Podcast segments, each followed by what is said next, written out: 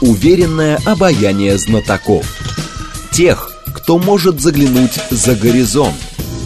Они знают точные цифры и могут просчитать завтрашний день. Умные парни вновь и вновь выходят в прямой эфир, чтобы многое нам объяснить. Программа предназначена для лиц старше 16 лет. 15.05 в столице. Радиостанция «Говорит Москва». У микрофона Евгения Волгина. Мы с вами продолжаем. Наш умный парень сегодня Андрей Конопляник, советник гендиректора «Газпромэкспорта», доктор экономических наук, профессор кафедры мировой экономики Дипакадемии МИДа и член научного совета РАН. Андрей Александрович, вас приветствую. Здравствуйте. Можно еще добавить и мореплаватель, или плотник, да? Да. Спасибо. Так вы меня рекомендовали, что просто вот аванс, аванс. Ну, потому что программа «Умные парни». Мы все и говорим. 7373948, телефон, смски плюс семь девять два пять восемь восемь восемь восемь девять четыре восемь. Телеграмм для сообщений «Говорит Москобот». Смотреть можно в YouTube-канале «Говорит Москва». Стрим там начался. Давайте же поговорим о том, а, что сейчас происходит на энергетическом рынке, потому что в ваших замечательных статьях, а, которыми вы делитесь, я для себя выделила выделила главный тезис, что мы находимся на определенном сломе. Или переходе. Как это все-таки лучше назвать? Переход это энергетический или это слом?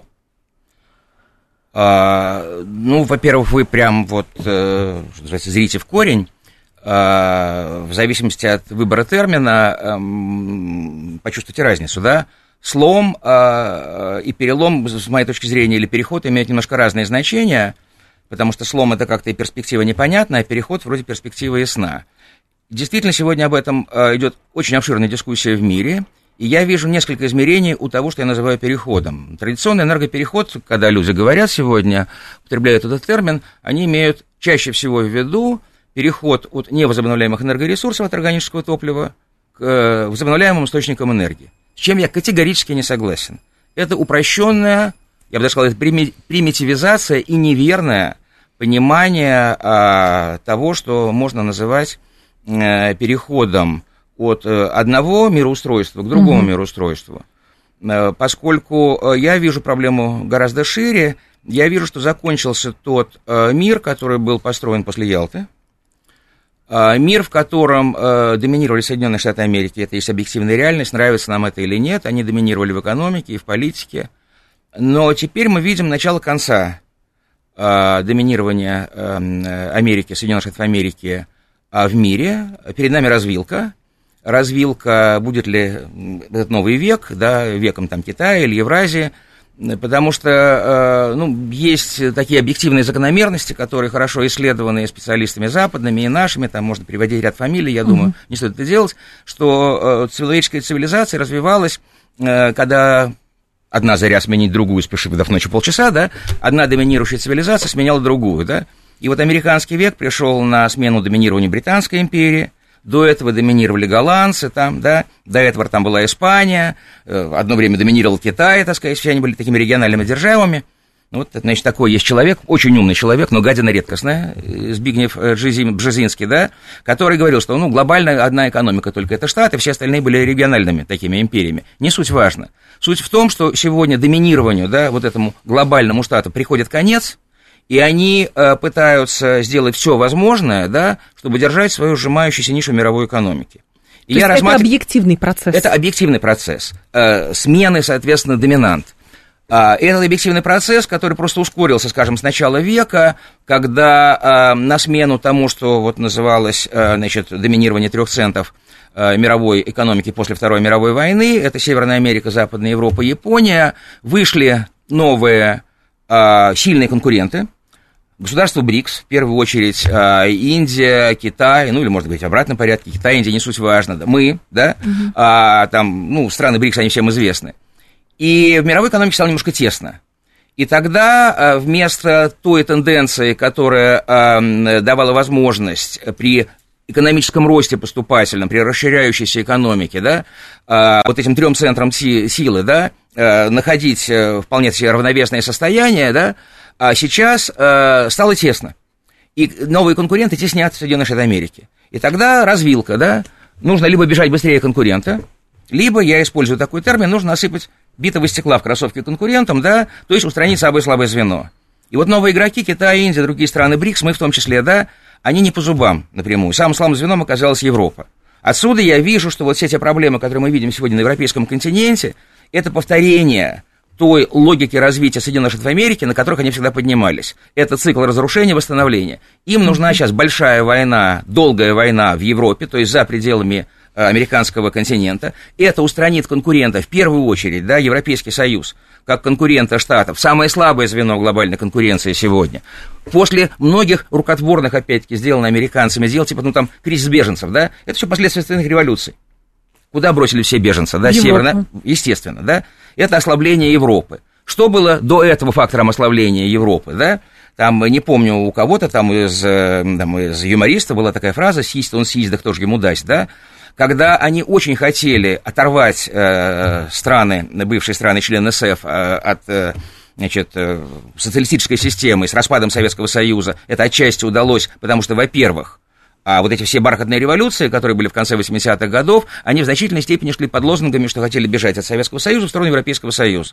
Потом их 15 лет выдерживали а, в подготовительном классе, и в четвертом году 10 стран Европейского Союза, э, Восточной Европы стали членами Европейского Союза, потом добавились в седьмом году еще две. Угу. Но ожидания у этих государств были, что они будут равными среди равных, а стали они, соответственно, там людьми второго сорта, так же, как оказались при объединении Германии – люди, которые жили в Германской Демократической Республике, они оказались, вот это оси есть, и оно это все, uh-huh. э, так сказать, там есть, да. Поэтому вот это уже было первое ослабление Европы, да, потому что они проглотить-то проглотили, эти 10 стран, переводить не смогли, да, возникли внутренние коллизии, внутренние конфликты. Все это ослабляло конкурентоспособность Европы.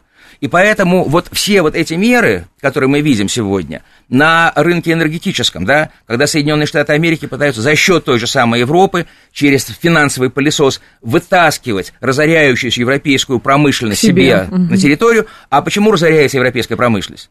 Потому что для этого устроена, в частности, а, война на Украине – когда при помощи Украины, да, пытаются разорвать связку между Европой и Россией. Я давно очень говорю и всегда привожу цитату, которая сейчас стала расхожей, об этом сейчас говорят все. Я как сейчас помню, 2 февраля 2015 года, умный очень человек такой, да, а, Джордж Фридман, это глава а, организации, которая называется теневым ЦРУ, да, а, компания Стратфорд, такая аналитическая uh-huh. компания. Он, выступая в Чикагском совете по международным делам, очень хорошо объяснил, что основной задачей Штатов было всегда не допустить объединения Европы и России, в частности, России и Германии. Потому что объединение ресурсов трудовых, интеллектуальных, а, природных, там, ну и так далее и тому подобное, создает непобедимую комбинацию для Штатов, которую они не могут преодолеть. Поэтому задача войны российско-украинской имела две цели – Первое, соответственно, это не допустить продолжения поставок более дешевых российских энергоресурсов в Европу, потому что они дешевле, чем американские СПГ, угу. а логистически американскому СПГ выгоднее идти в Европу, короткое плечо из Мексиканского залива, чем идти, соответственно, куда-нибудь там в Азию, да, хотя под это было специально сделано, прорыта третья очередь Панамского канала, но это все дороже, да, но войти, соответственно, в Европу они могут, но для этого нужно, чтобы цены были в Европе выше. Для этого нужно брать снова конкурента, это нас потому что мы выиграли европейский энергетический рынок в честной конкурентной борьбе. Э, об этом говорят даже западные специалисты, потому что наш газ по цене э, отсечения дешевле там. Отсюда, при помощи всех военных действий и затем различных мер, которые закончились просто подрывом, диверсии на трубопроводах Северные угу. потоки, для меня с самого начала было очевидно, что это могут сделать ну, четыре страны. Я в свое время там первую диссертацию писал по морской нефтегазодобыче в 70-е годы, и я четко совершенно понимаю, что Великобритания, Норвегия, те, которые занимаются освоением нефти Северного моря, когда вы имеете технологии по производству, у вас есть технологии по обслуживанию, да? Второе, американцы, которые давно этим занимаются, глубоководные месторождения осваивают в Мексиканском заливе, и сюрприз, сюрприз Италия. Потому что, скажем, трубоукладчик Сайпем, который прокладывал нам, соответственно, и турецкий поток там, и начинал работать, соответственно, на Балтике, да, и вообще, так сказать, подводные пловцы итальянские, которые известны с давних времен, там, известный фильм, их знали только в лицо, да, Конечно. эту историю показывают. Вот, понятно, для меня было минимум эти четыре страны. То есть Только... в украинских боевых дайверов вы не верите? Ну, я должна была это спросить Нет, нет я, я понимаю. Нет, ну, я, конечно, произвожу впечатление, соответственно, человека, который может повести, соответственно, на ваш бархатный голос там и так далее. Но, сказать, даже бархатным голосом на такую очевидную глупость, да, я повестись не могу. То есть, э, это от слова совсем, что называется. Я понимаю, что это очередная операция прикрытия. Знаете, вот летит наш боевой самолет или вертолет, да, и отстреливает тепловые ракеты. Нужно отвлечь, соответственно, внимание. Здесь нужно было отвлечь внимание для того, чтобы там произошла перегруппировка, потому что после вот того расследования, которое было, я технических деталей, соответственно, всех вот этих, которые там выстроены, не знаю, не готов их оспаривать. Но то, что это не первый случай, это же очевидно. известная история, так называемый Си Фокс, да, 2015 года, о чем только сейчас начали говорить мои коллеги из «Газпрома», да, да. выступал Куприянов. Я тогда еще считал, что неправильно было тогда замалчивать. Мы не хотели тогда помешать, я так понимаю, строительству, так сказать, Северного потока-2 и так далее. И тогда эта история, которая была известна в узких кругах, ее не выбросили в публичное пространство. Вот моя личная точка зрения, я имею право всегда на свою личную точку зрения, за которую несу лично я ответственность. Я всегда выступаю как частное лицо, да. Я считаю, тогда нужно это было бы уже сказать, да, для того, чтобы вот было предупреждение, что мы знаем, мы понимаем, что там может произойти. Но поскольку это уже не первый случай, да, это тенденция, однако, вот, то я понимаю, что вот это вот и явилось как бы финальной точкой, да, завершением в разрыве не только Европы от России, а главное оторвать Германию от России, да, Потому что Германия это локомотив э, Западной Европы, Германия это локомотив Европейского Союза, Германия это локомотив повышения конкурентоспособности Европы. Почему, Убрать... почему я прошу прощения, Андрей Александрович, тогда цела труба, которая качает сейчас транзитный газ? А это все очень просто объясняется. Потому что мы тем самым, извините, финансируем операцию военно-вооруженных сил Украины против нас.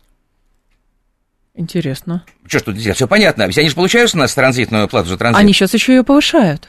Вопрос это не в том, что повышают или нет. Принцип в том, ну, я в течение, так сказать, вот всего предыдущего десятилетия, а, значит, а, возглавлял с российской стороны такие неформальные консультации России и ЕС, где по газовой тематике, где с той стороны э, нам были там энергорегуляторы, операторы угу. газотранспортных систем, представители Еврокомиссии, мы им в середине еще, так сказать, э, значит, этого десятилетия, когда они настойчиво пытались заставить нас как можно больше поставлять э, газа через украинский коридор, а, хотя в сравнении с обходными трубопроводами, а, я не скрываю того, что в моей терминологии вот северное полукольцо и южное полукольцо, это можно их называть вполне себе обходными трубопроводами, потому что мы создали, и если бы мы завершили, да, соединение Северного потока-2 с, э, значит, э, ну, завершили строительство, если бы завершили строительство суховодного продолжения Турецкого потока, мы создали бы то, что я называю радиально-кольцевой системой поставок нашего газа в Европейский Союз, закольцованная система, знаете, как московское метро, радиально-кольцевая система.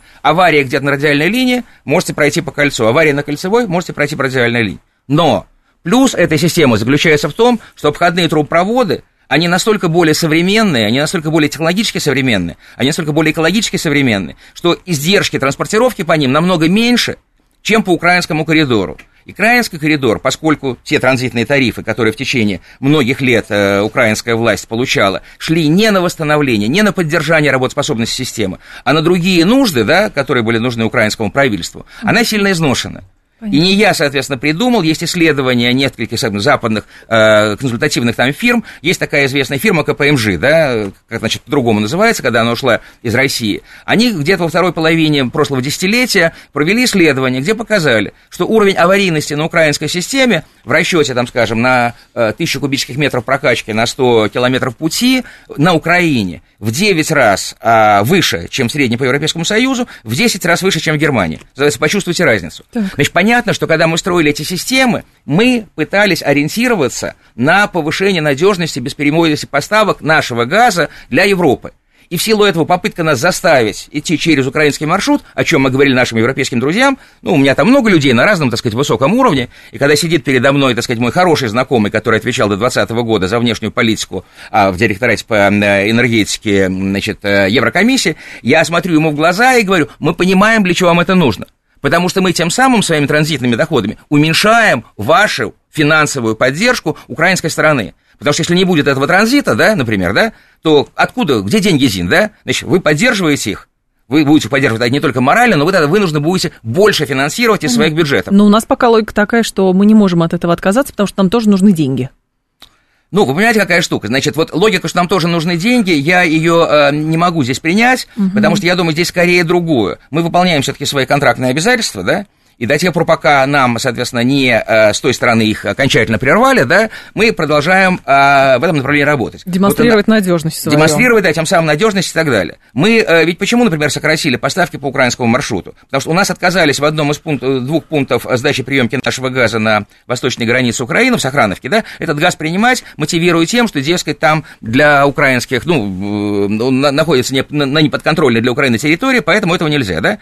Нам пытаются говорить, что надо перебросить на тот пункт сдачи приемки, который в Сурже. Угу. Технологически, если мы не можем этого сделать, да, то мы там продолжаем, ну, потому что все же, так сказать, трубы, они имеют определенную ограничения по пропускной способности, потоки, логика, так сказать, формирования потоков, она тоже, так сказать, э, подчиняется определенным законам. Поэтому мы сократили наши поставки через Украину, там, ну, скажем так, до 40% от наших контрактных обязательств, угу. не потому что мы это сократили, а потому что нам их сократили, наши украинские партнеры, да, отказались принимать в этом пункте дать при, э, приемки. И вообще все сокращения поставок, которые у нас есть, вот нам обрезали, обрубили, да, по всем направлениям. Два северных потока, да, ну, сейчас там взрывы, а до этого были. Северный поток-2 не разрешали ввести, причем вот требование сертифицировать э, Северный поток-2, оно появилось, что называется, постфактум потому что все были выполнены необходимые там предписания, все, что было нужно, так сказать, для того, чтобы ввести в эксплуатацию, и потом уже, когда все было готово, вдруг появляется задним числом еще вот это требование сертификации, которое для меня совершенно очевидно, откуда растут ноги. Все эти ноги растут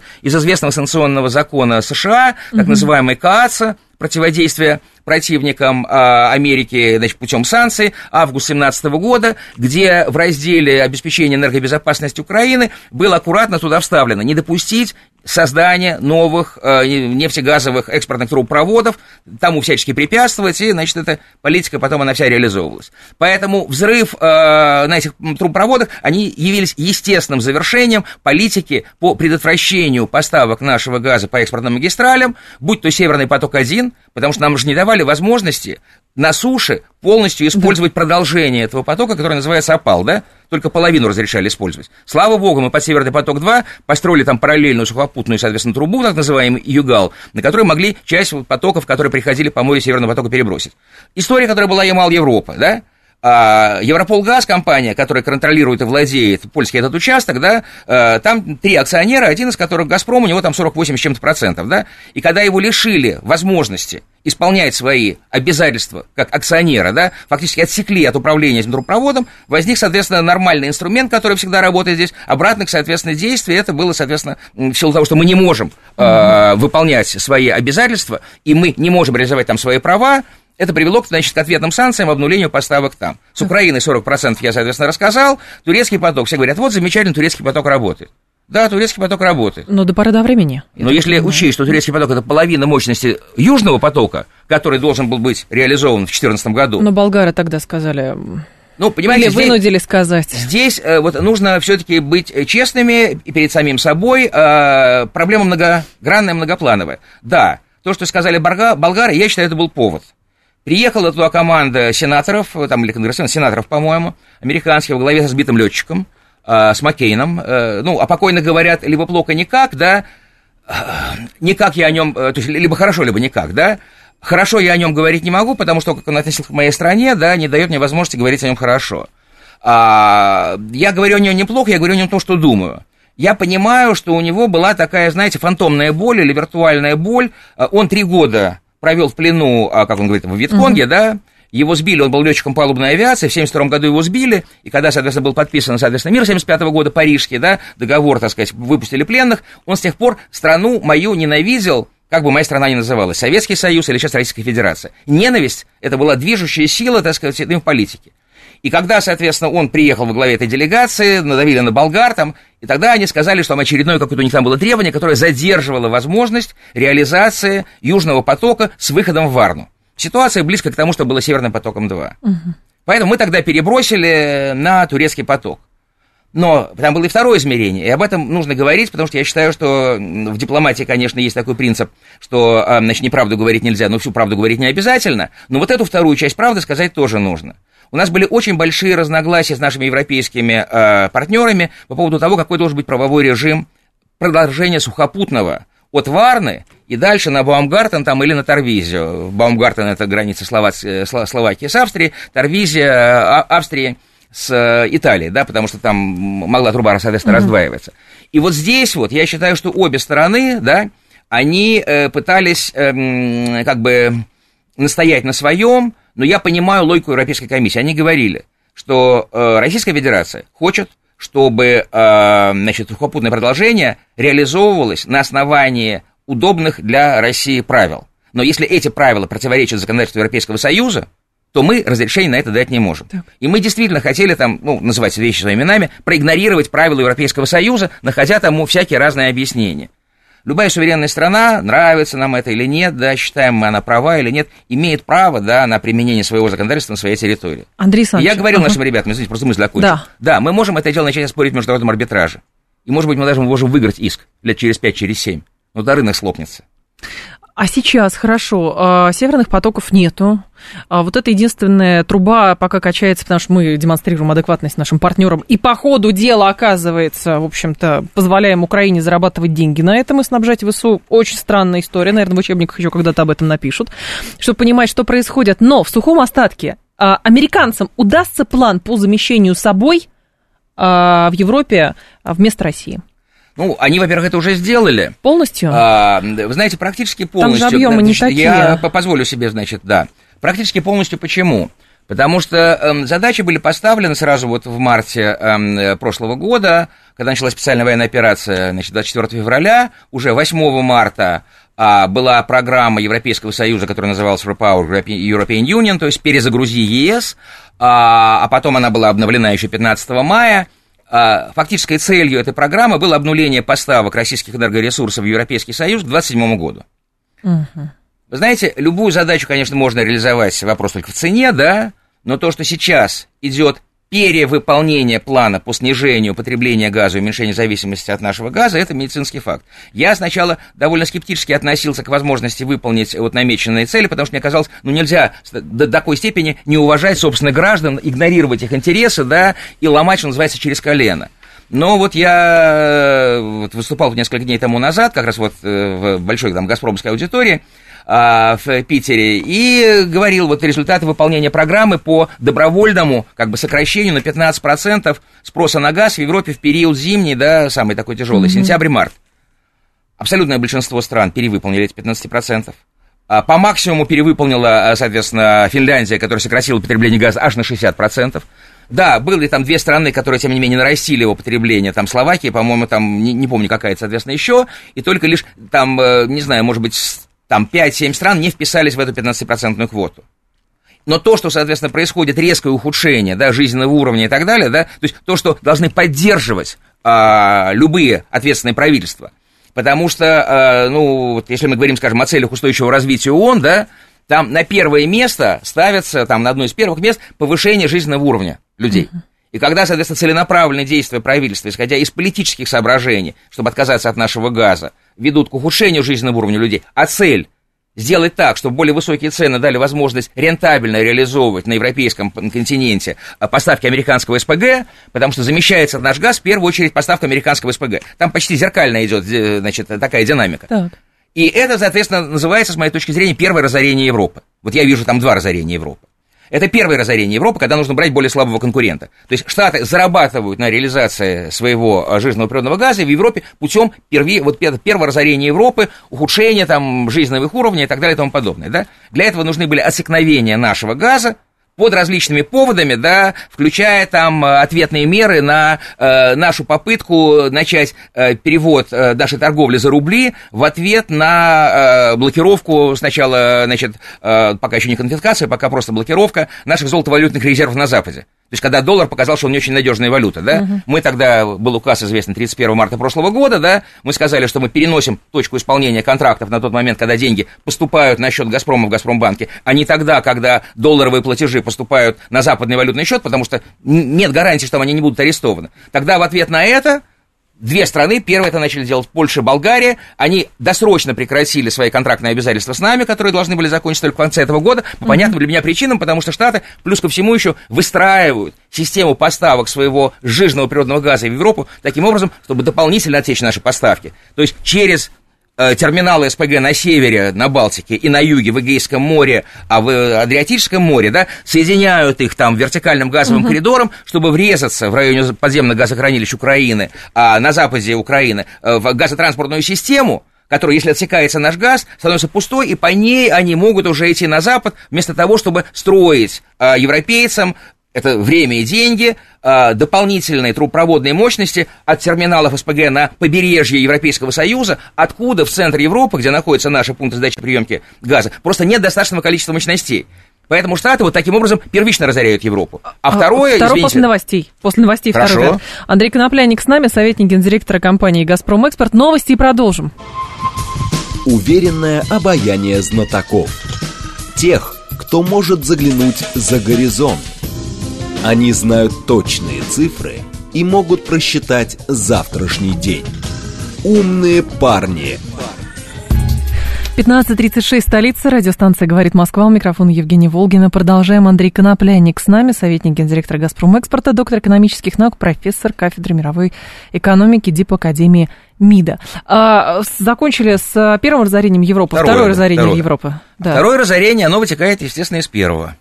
Значит, когда у вас очень резко возрастают затраты на энергию, то отрасли обрабатывающей промышленности, особенно энергоемкие, становятся неконкурентоспособными. Конечно, это будет очень дорого. Они начинают либо закрываться, либо сокращать производство, и тогда тут приходят американцы, у которых на внутреннем рынке их энергоресурсы намного дешевле. И говорят, давайте к нам. Давайте к нам. И принимают соответствующие законы, которые поддерживают, да, при случае, если вы покупаете американское, да, угу. поддерживают ваше промышленное производство. Почему? Потому что американцы пытаются удержать сейчас свое доминирование не только за счет надувания огромного финансового пузыря, потому что основной экспортный товар у Штатов сегодня. Это доллар. Абсолютно верно.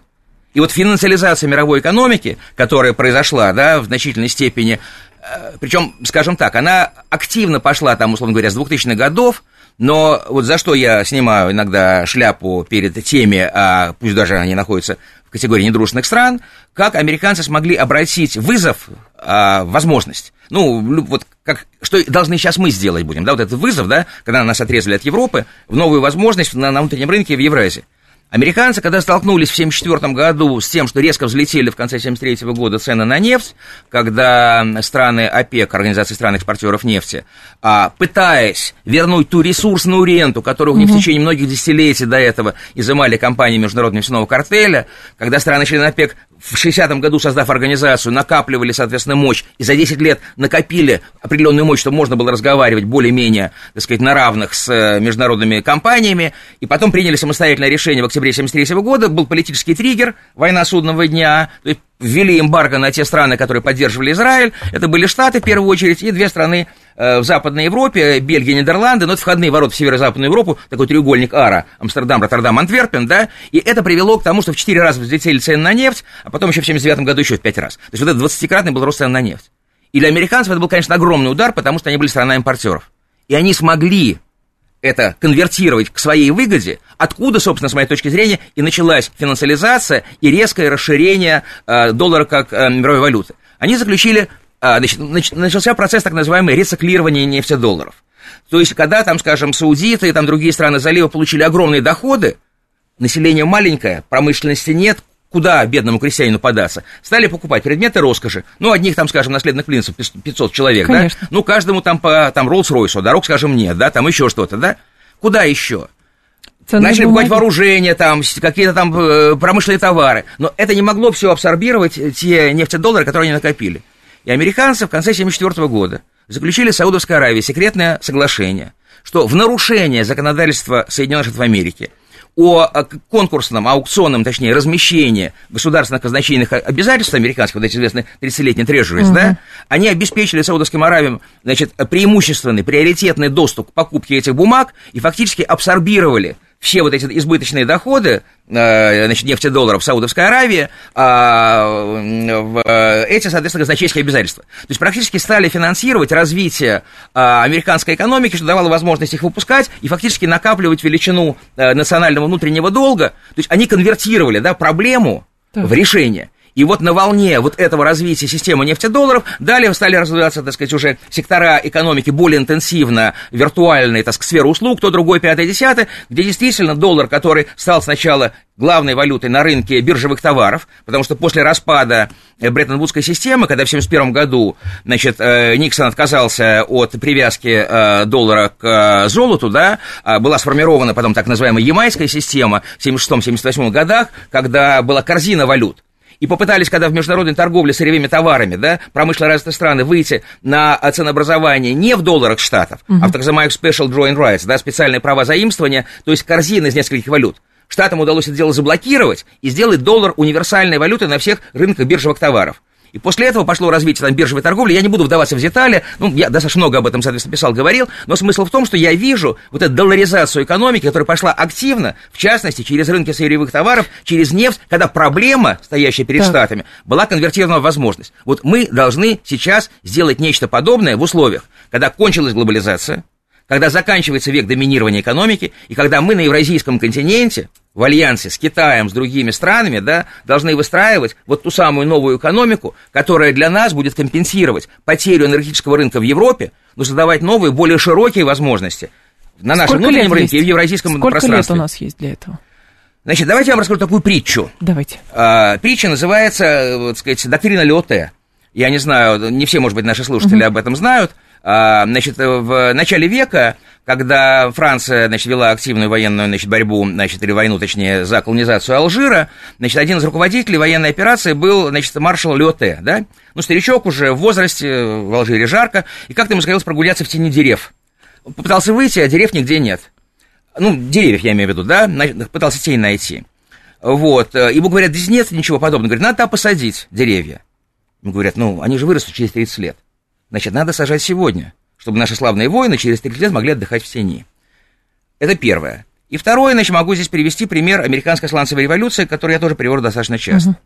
Значит, когда в 1974 году а, вот, э, произошел этот взлет цен на нефть, в конце 1973 года, значит, Штаты поняли, что им нужно решать проблему собственной энергетической независимости. И наряду с э, решением проблем утилизации через рециклирование нефтедолларов, вот этой избыточной массы денежной, которую получили страны-экспортеры, они запустили через механизм государственного финансирования фундаментальных НИОКР, программу «Энергонезависимость». Она начала разрабатываться в 1974 году при Никсоне, была подписана при Картере уже в 1977, потому что там был импичмент, да, Вотергейт и так далее. В 1977 году она была запущена. Выстрелила она одна. В 2000 где-то там, не знаю, во второй половине э, первого десятилетия, там седьмой, восьмой примерно год. Причем государственное финансирование фундаментальных НИОКР вот в газовой сфере, да, было по 14 направлениям, где то ли может получиться практический результат, то ли нет, но это были вот такие перспективные направления, где ожидали, что где-то что-то может произойти. Выстрелили два. Сланцевый газ, метан угольнопластов. Выстрелили через 30 лет. Бизнес стал подключаться не сразу, а через некоторое время, когда фундаментальные неокры стали давать перспективы коммерциализации, подключился бизнес со своими деньгами. И вот потребовал на этот цикл, да, 30 лет. Ну, есть такое понятие, э, цикл Шмихулы, да, так называемый в макроэкономике, которые говорят о сжатии темпов научно-технического прогресса. Поэтому я понимаю, что с течением времени, да, вот периоды инновационно-инвестиционных циклов, которые нужны от фундаментальных неокр, да, не сокращаются. До, они сокращаются.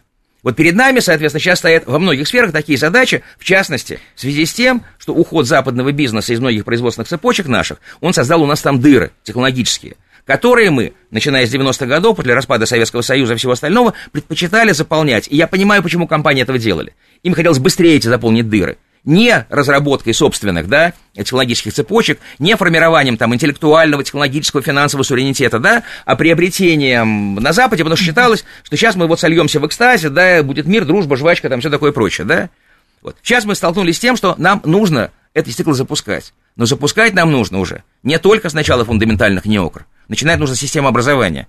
Вот вчера Маргарита, соответственно, Симонян, обожаю, соответственно, барышню, да, говорила много о системе ЕГЭ, обо всем остальном, да, вот в консерватории, как говорил Михаил Михайлович, что поправить Что-то надо. Не, То есть нам, к сожалению, да, многие вот эти вещи, да, для того, чтобы обрести в настоящий суверенитет над своими природными ресурсами, да, нужно запускать, обретая интеллектуальный суверенитет, приобретая на его основе технологический суверенитет, приобретая финансовый суверенитет, потому что раньше же мы в основном рассчитывали на то, что мы с англосаксонского финансового рынка можем получать какие-то заимствования и допускать здесь внутренние, значит, процессы финансирования. А наш ЦБ, здесь я сторонник, кстати, там, вот многих коллег, вчера там же выступал Кабаков, вот зампред э, Государственной Думы, позицию которого по финансированию я тоже сильно разделяю который говорит, что ЦБ, соответственно, всячески противится. У нас огромное есть количество внутри неэмиссионных ресурсов, да, для того, чтобы запускать экономический рост. Сергей Гладьев об этом много говорит, там, Михаил Вершов, там, другие разные, соответственно, умные люди. Вот я понимаю, что обрести финансовый суверенитет на основе собственных, да, финансовых, соответственно, э, циклов, мы тоже можем, должны, и только тогда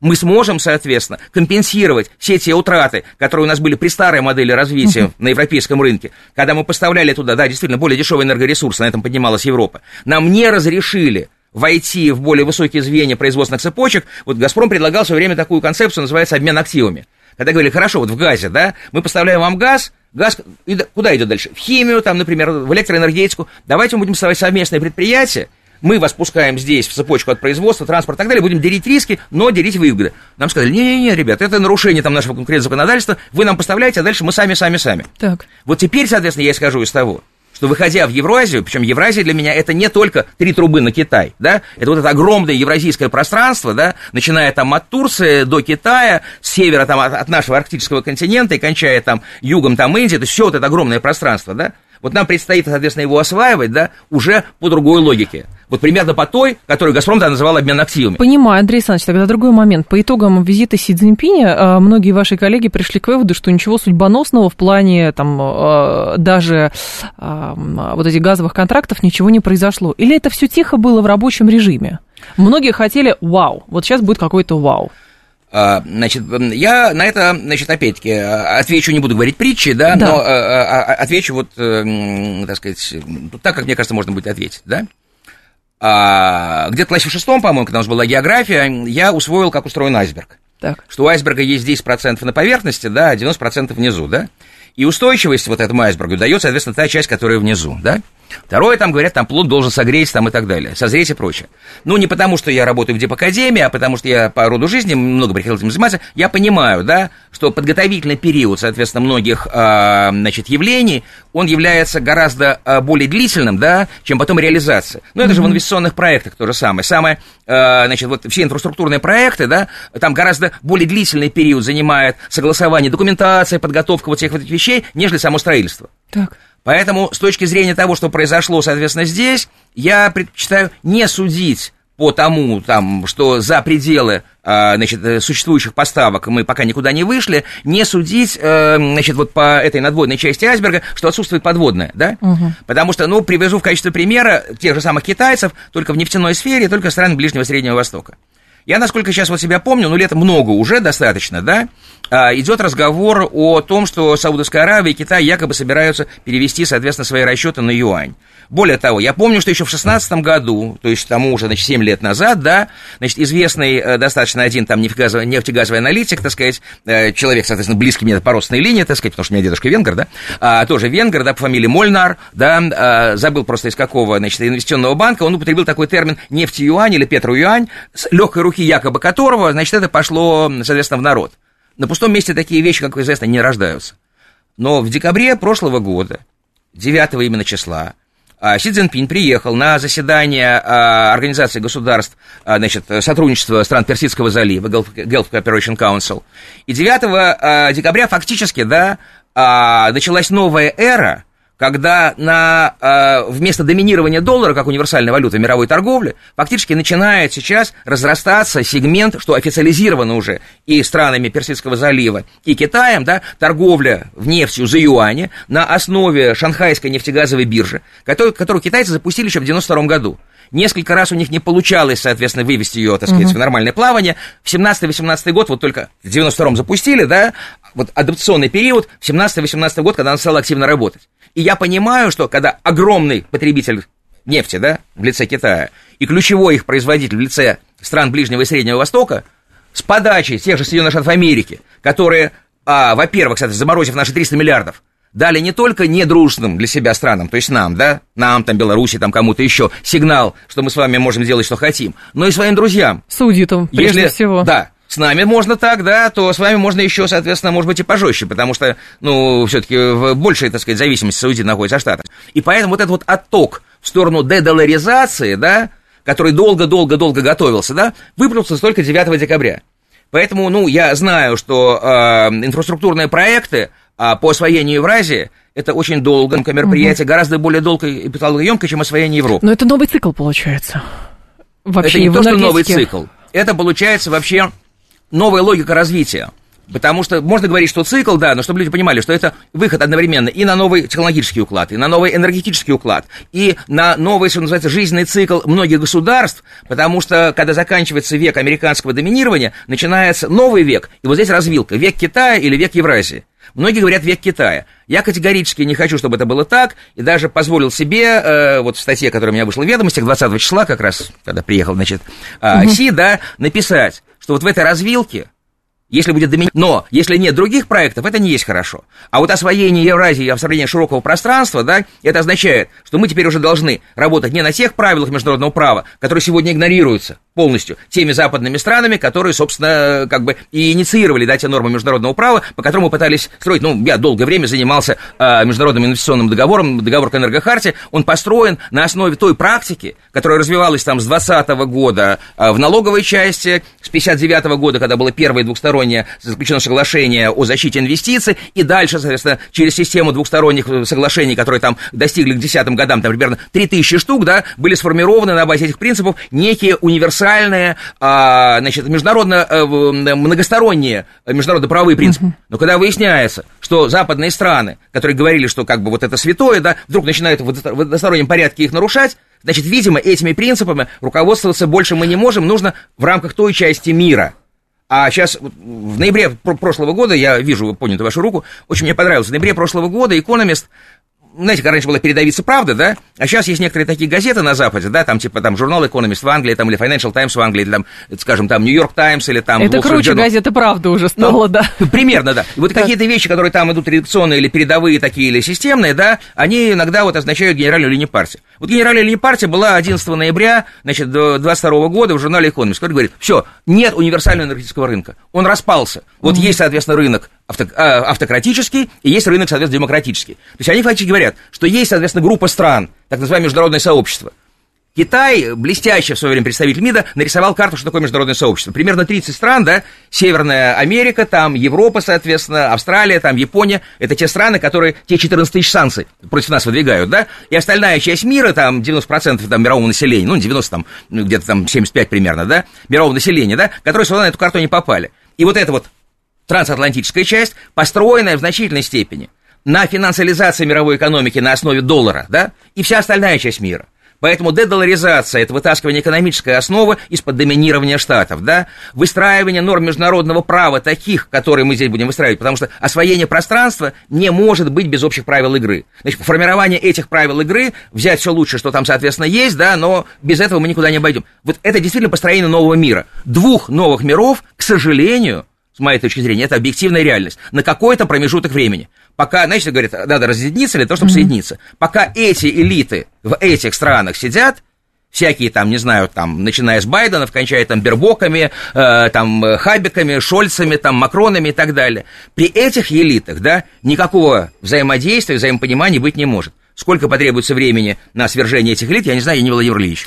А, последний вопрос, Андрей Александрович, полторы минуты остается. Почему газификация российских регионов так упорно привязывается к экспортным возможностям? Вот будем качать в Китае тогда и газифицируем. Значит, э, я пытаюсь вместе со своим коллегой, э, руководителем э, компании, которая называется «Дирижабли Якутии» Владимиром Владимировичем ну, Ворошиловым, да, угу. предлагать, мы об этом публиковали, и идеология газификации удаленных регионов России, в частности, России к востоку от Урала и арктической зоны, и это же приемлемо для освоения, для газификации континентальной Евразии, потому что там беднейшее население, для них задача самая главная, это экономический рост, который без энергии, без газа быть не может. На основании чего? Молтонажная СПГ, децентрализованные поставки в криогенных цистернах, модуль энергоснабжения, а инструмент доставки, там, где нет транспортных сетей, грузовые дирижабли. Вот коротко отвечая на ваш вопрос. И я понимаю, что в дополнение к тому, что делает «Газпром», он, конечно, делает то, что ему удобно, где есть, соответственно, инерция позитивного развития. Да? Это другое, это альтернативная схема развития. Вот сегодняшние вызовы, которые перед нами стоят, угу. заставляют всех нас думать не только, как можно ускорить традиционные пути решения проблем, но как тогда американцы в 1974 году, да, находить альтернативные пути, которые бы дополняли существующие или их корректировали, я не говорю никакой отмене, да, но тогда мы не будем угу. привязаны только к этим трем магистралям, хотя заводы по производству молтонажного СПГ, откуда дирижаблями можно поставлять сюда дальше, они могут строиться на базе тех компрессорных станций, которые будут, соответственно, вот по линиям этих газопроводов. Там же можно, соответственно, ставить установки, там, хотите э, э, э, водород получать, да, Китай. Пожалуйста, ставится здесь установка по получению водорода из природного газа, и это можно, соответственно, делать. Хотите как-то получать его электролиз воды, пожалуйста. Наши атомные станции типа Ломоносов, да, так. которые могут ставиться в Евразии, там, на побережье, там, Индонезийские острова и так далее. То есть у нас появляется комплекс новых возможностей, если мы переориентируемся с Европы на Евразию, угу. если мы смотрим то, что максимально целесообразно для евразийского вот этого огромного пространства, которое дает нам возможность тогда не только, соответственно, компенсировать те ущербы, которые мы получили угу. от потери Европы на какое-то время, она к нам вернется, мы к ним вернемся, да? Мы должны опираться на три ноги. Внутренний рынок, сжимающийся пока европейский и расширяющийся евразиатский. Да? Вот так. это на, опора на три ноги, чтобы можно было потом э, переток э, ресурсов, э, переброску ресурсов организовывать, должна, соответственно, опираться на развитие инфраструктуры в Евразии. И здесь мы должны в совместных производствах идти как по энергетическим цепочкам вверх, так и по ответвлениям ну, условно говоря, там, если у нас там жирный богатый газ, да, из него там всякие можно полезные компоненты выделять, на базе этих полезных компонентов можно строить уже новые виды бизнеса, и не обязательно, что это будет там «Газпром» или там какие-то компании угу. чисто энергетические, то есть это вот коллективное освоение и Евразии совместное а не по той модели, по которой нам было уготовано помогать, соответственно, в экономическом развитии Европы. Тема с э, дирижаблями, вот, вот это интересно очень. А стопорится этот проект, он дорогой очень, он непонятный нет, для тех, нет, кто почему? еще не наоборот, понимает? Нет, наоборот, вот здесь, ну, я как бы в это дело немножко погружен. Да. Значит, а, э, первый образец, соответственно, будет вот в апреле месяце уже пилотный, да,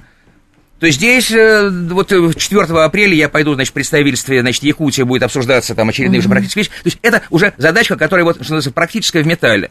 Фонд перспективных разработок мы в конце января, соответственно, заслушивали. То есть, то есть это вот, здесь нужно только убыстрять это дело. Работа ведется. И я вижу эффект масштаба в том, если мы будем ориентировать это не только на освоение, значит, и газификацию наших районов к востоку э, от Урала, арктическую зону, но если это сразу будет еще вот это евразийское, значит, пространство, почему? Потому что это будет сильно удешевлять, да, и привлекать сюда дополнительные возможности потенциальных э, инвесторов. Э, технологически здесь не, не, нет проблем, то есть люди над этим очень много работают, да, и для меня э, эта задачка, которая, она, естественно, не является единственным решением, да, но это то решение, которое дает, например, возможность довести так называемую стопроцентно техническую возможную газификацию, ну, есть такое понятие лукавая цифра, помните, там было у Селютина, да? да? В свое время, там, в Новом мире, 77-й, по-моему, был год, да? Вот когда мы говорим так, да, ну, это некоторое лукавство для э, обывателя. Потому что обыватель тогда иногда не видит, что это освоение, на самом деле, покрытие газификации всего лишь 83% домохозяйств. Потому что мы сетевой газификацией можем охватить далеко не всех. Угу. Но эти 17% это же наши тоже люди, советские наши граждане, российские граждане, которые угу. живут в основном там, да, у нас огромные территории, огромные богатства, но там происходит опустынивание, ну, если брать вот э, термин там Якова Миркина, да, или обезлюдение, да, Конечно. то есть оттуда идет отток населения. Вот создать людям якорные условия можно только тогда, когда у вас есть там энергия энергию туда подвести там э, стационарно совершенно невозможно. Дорог там стационарных не будет никогда от слова совсем. У нас там мерзлота и прочее, прочее. Значит тогда, для того, чтобы там можно было ставить в разных населенных пунктах энергоустановки разной крупности, mm-hmm. должен быть модульный ряд электростанции, скажем, на газе, для того, чтобы производить электроэнергию и газоснабжение, да, средства доставки туда, это в криогенных цистернах, которые традиционно, так сказать, в э, танк-контейнерах, 20-футовый или 40-футовый, да, Дирижабль поднимает легко там 60, не знаю, там сколько тонн, да? Ну, вот мы там, ну, у нас серия была статей с Ворошиловым в нефтегазовой вертикали в журнале, да, там в начале, в частности, прошлого года, там и так далее. Показано, да, что, скажем, условно говоря, если там радиус его, там, тысячи километров, да, легко 30 тонн несет, да, радиус, соответственно, 2000 километров, о, на 1000 километров несет 60 тонн, да, на 2000 километров радиус, да, а, несет, соответственно, 30 тонн, да, то есть это не так много нужно путей базирования, да, Североморской путь, поставки, например, если мы да. делаем на... Мы должны закончить, да? Пять секунд. Пять секунд. Последнее слово. А, мы, значит, мы можем охватить, да, да поставками э, с, э, всю нашу Сибирь, значит, по Северно-морскому пути, да, uh-huh. зоны базирования, да, в портах, да, а с запада и с юга у нас есть наши газопроводы, которые мы ведем, в частности, в Китае, uh-huh. на компрессорных станциях там, то есть мы закрыть вот за счет дирижаблей грузовых с э, Спасибо. малотоннажным СПГ в криогенных цистернах можем всю эту территорию. Спасибо большое, Андрей Александрович. Андрей Конопляник был с нами, советник гендиректора «Газпром Экспорта». Ждем вас снова. Далее новости и Юрий Буткин.